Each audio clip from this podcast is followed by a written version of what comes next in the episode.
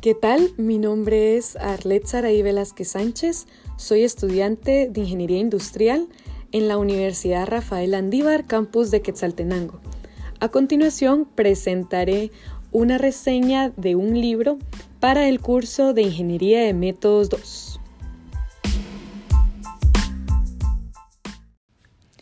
En esta oportunidad hablaremos sobre el libro El desafío Starbucks por Howard Schools. Este libro se trata de una empresa conocida por todos nosotros y como bien el nombre del libro lo dice, es Starbucks. Starbucks Corporation, conocido mundialmente como Starbucks, es una cadena internacional de cafeterías que cotiza en la bolsa Nasdaq. Esta fue fundada en 1971 en Seattle, estado de Washington, en Estados Unidos. Es considerada la compañía de comercialización de café más grande del mundo, con más de 24.000 locales en 70 países diferentes. Starbucks ofrece café elaborado, bebidas y una variedad de bocadillos. También tiene a la venta productos relativos al rubro como tazas, termos y café en grano, así como libros y CD de música y películas. Sus cafeterías suelen encontrarse en lugares con mucha afluencia, como aeropuertos, centros comerciales, centros históricos, museos, universidades, entre otros. Pero ahora la pregunta es, ¿cómo Howard Schools, este empresario, pudo llevar a su empresa, a su cafetería, y la pudo posicionar como número uno en todo el mundo hasta la fecha? Bueno, básicamente en este podcast vamos a tratar sobre algunas estrategias, un poco de la biografía de Howard acerca de todo su recorrido para llegar al día de hoy eh, a lo que se conoce como Starbucks. Así que acompáñenme a una pequeña reseña sobre este libro, El desafío de Starbucks.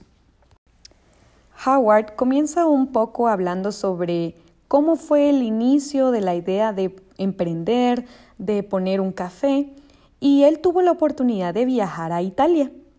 A grosso modo vamos a explicar un poco de la historia, pero gracias a ese viaje, a esa oportunidad que se le dio, él observó las cafeterías de ese lugar, de todos los lugares que él visitó de Italia, y se daba cuenta de que no eran simples cafeterías, había algo más tras todos esos emprendimientos. El libro cuenta del vínculo emocional y la confianza que existe en el entorno de Starbucks. También, como mencionamos, cómo fue que inició la empresa por la inspiración en todas las cafeterías de Italia, donde se dio cuenta que en esos lugares no solo encontraba la oportunidad de comprar un café, sino también el espacio para tomarlo durante un rato y relajarse, ya fuera solo o con amigos, platicando tranquilamente Asimismo, la conexión humana que había entre los empleados y los clientes. Mientras Howard observaba cada una de esas cafeterías, cada uno de esos sitios, estaba cada vez más decidido a traer toda esa experiencia, ese concepto, a América. Al inicio no fue muy bien recibido, pero en la actualidad vemos que la verdad sí fue muy bien recibido después de todo. Esta pequeña reseña se dividirá en cinco puntos y el primero es el amor, en donde él había estado enamorado de todo lo que había visto en su viaje a Europa, específicamente en Italia, donde él observó que la bebida cotidiana de ese lugar era el café, y donde era más que un café, era un espacio entre el trabajo y el hogar, donde podían desconectarse un momento y disfrutar de una rica taza de café, lo que les daba en ese momento paz y tranquilidad. Howards quiso traer ese espacio de convivencia, no solamente un café por la mañana a América, sino más allá que eso, un espacio en donde pudieran relajarse y pudieran convivir con las personas que querían y estaban alrededor de ellos. Howard traía muchas ideas del viaje de Europa que había tenido hacia la cafetería Starbucks, pero eh, no fueron muy aceptadas sus ideas. Al no ser aceptadas sus ideas, Howard se retiró de Starbucks y puso su propia cafetería que en ese entonces la llamó Il Giornale. O como en italiano se pronuncia mejor, Il Giornale, o similar a eso. Il Giornale tuvo tanto éxito por las aplicaciones que Howard hizo en su propia cafetería que pudo comprar Starbucks entonces más adelante. Wow, ¿se imaginan? Luego de haber sido rechazado eh, en el lugar donde él, trabajaba con anterioridad, mucho tiempo después él pudo ser el comprador de ese lugar. La misión de Howard no solamente era hacer un negocio y tener dinero, sino lo que en realidad lo movía era compartir ese amor, compartir esa pasión que tenía por el café, ese aroma, ese sabor.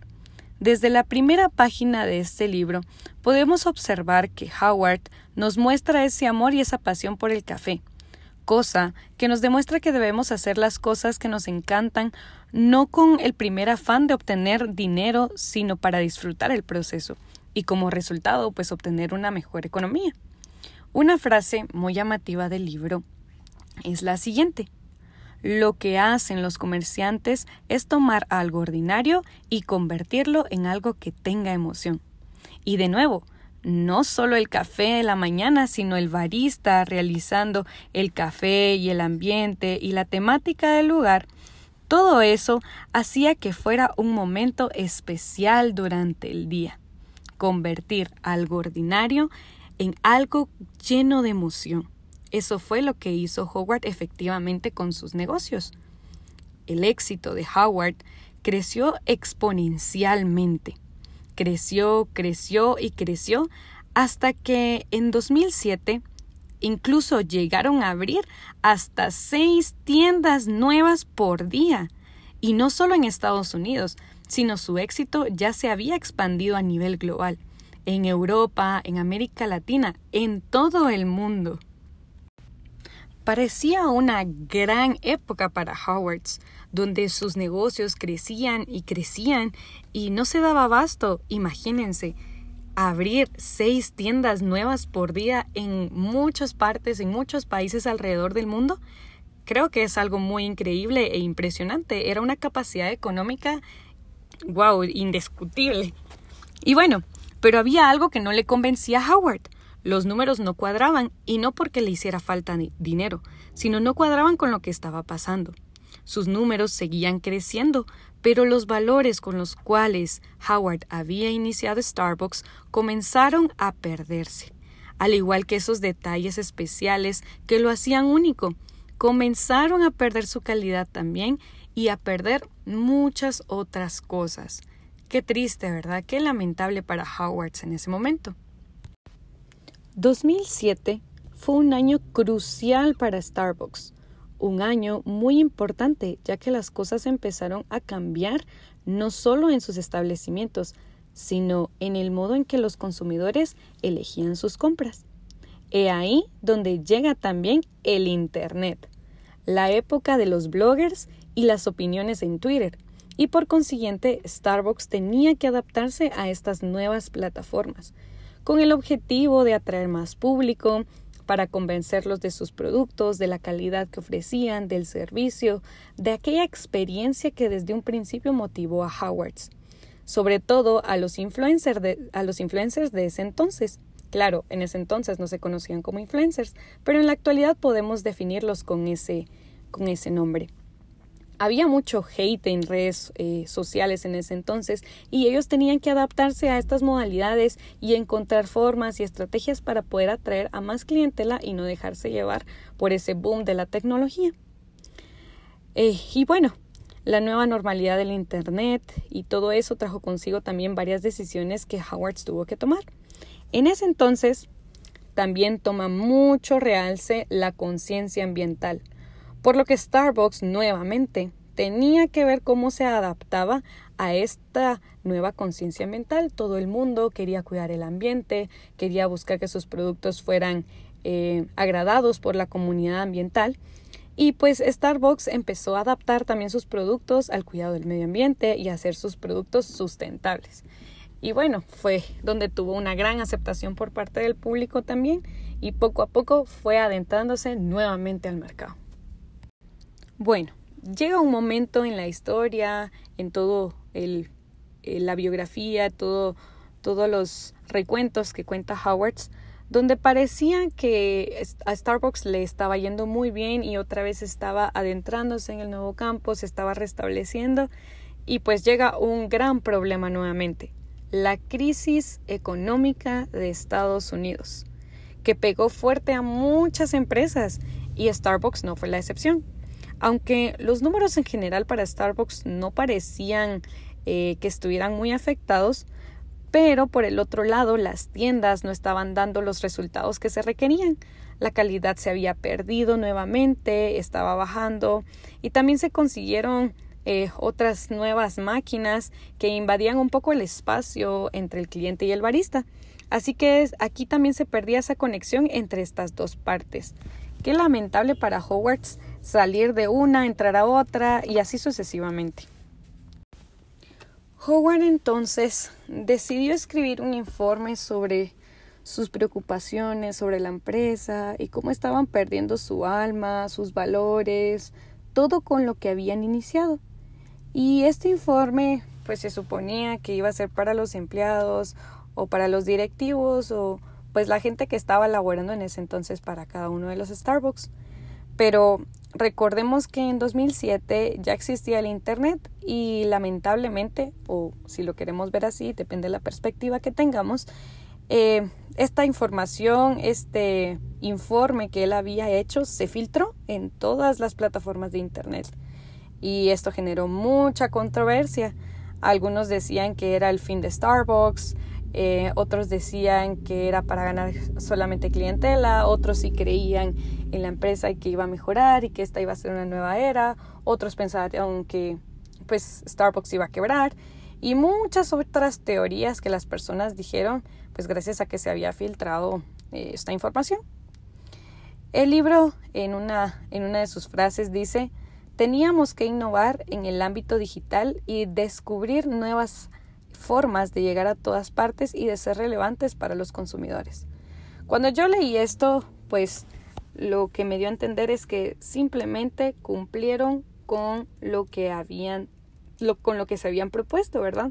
Porque fue desde ahí donde también podemos observar cómo realmente sí innovaron digitalmente y pues sí descubrieron formas para poder abarcar todos los espacios, todos, a todas las edades, todos los gustos y algo increíble.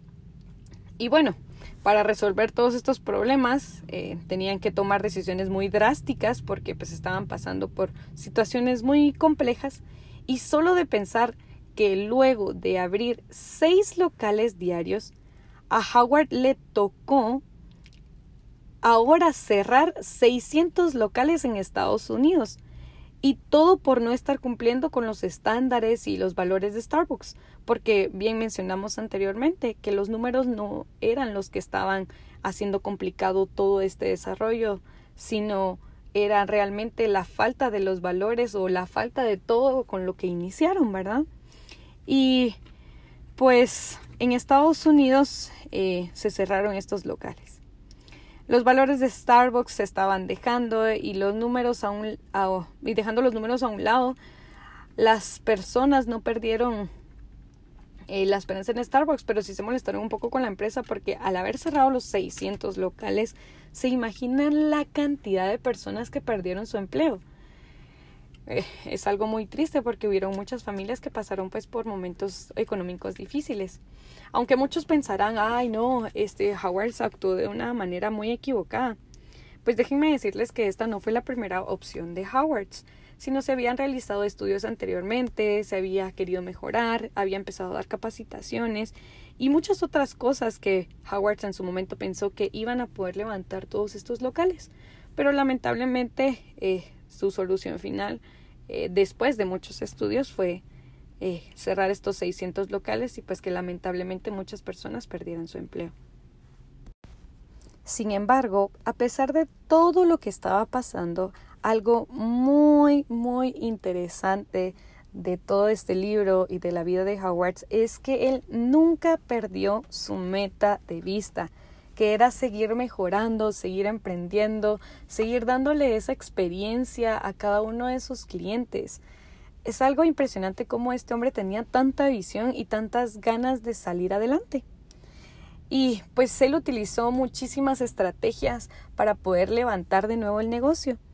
Él quería que los empleados eh, se identificaran realmente con la empresa en el lugar donde trabajaban y pues realizó campañas, eh, también realizó capacitaciones, los animaba y pues muchas cosas que nosotros vemos incluso dentro de la ingeniería, ¿verdad? Donde nos piden que nuestros operarios puedan sentirse cómodos en el lugar donde están laborando. Entre otras estrategias, em, pues sentirse, el, el, que los operarios se sintieran cómodos, en hacerles eh, saber o recordarles eh, los protocolos que habían en cada uno de los Starbucks, daban capacitaciones y un sinfín de estrategias que utilizó Howard para que pudiese levantar de nuevo cada uno de sus locales y de pues de su nombre en general la empresa. Todo esto llevó un gran proceso. No creamos que de la noche a la mañana eh, Howard logró salir de toda esa crisis en la que estaba pasando, sino hasta después de aproximadamente dos años, según lo que el libro comentaba, pudo llegar a un nivel ideal. El libro nos cuenta de una reunión que se realizó en Nueva Orleans, donde asistieron casi 10.000 personas de la empresa y pues se juntaron muchas, muchas personas donde Howard laboraba, o perdón, que laboraban para él. Y ustedes se preguntarán quizá, pero ¿por qué Nueva Orleans?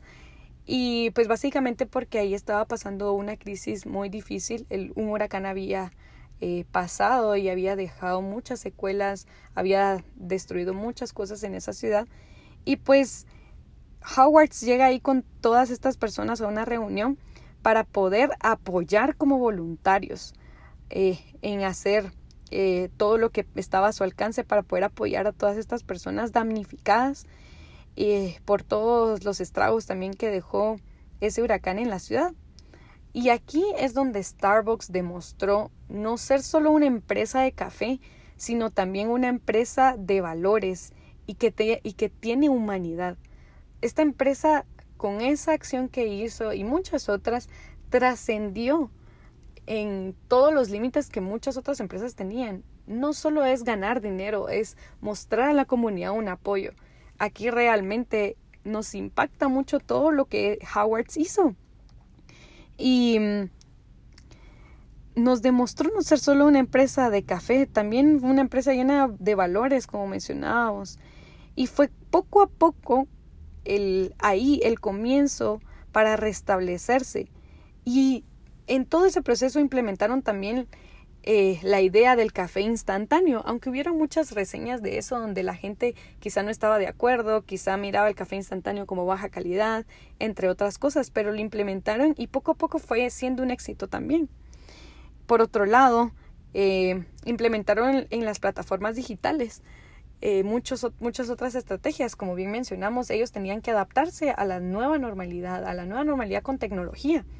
Y en sus plataformas digitales le pedían a los clientes que pudiesen interactuar y dejar sus ideas para que luego Starbucks las analizara y pudiese hacerlas realidad y aún así llamar más a su clientela, ya perdón, llamar a más a clientela y que los clientes que ya tenían se sintieran identificados también con la empresa.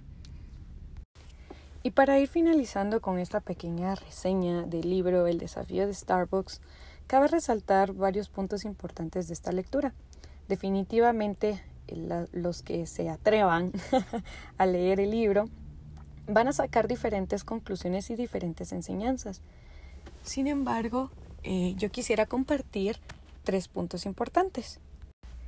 El primero, aunque muchas personas no coincidan o no quieran adaptar varias ideas que nosotros tengamos, que de hecho son muy buenas ideas, no significa que tenemos que darnos de baja.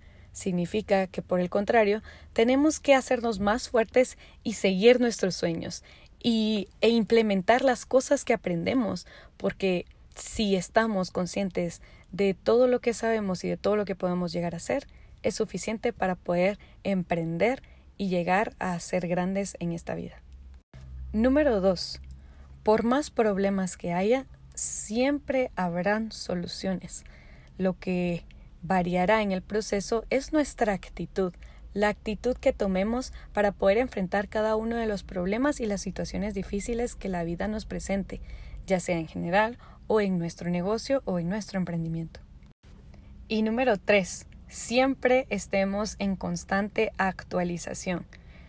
Las mejores formas de poder llegar a los clientes, de poder superarnos, es estar siempre actualizados y tener las mejores herramientas porque eso nos llevará lejos y aunado con nuestros conocimientos básicos, conocimientos previos y estar en constante preparación también, nos ayudará mucho para salir adelante, ser más grandes y poder así también tener un impacto en nuestra comunidad.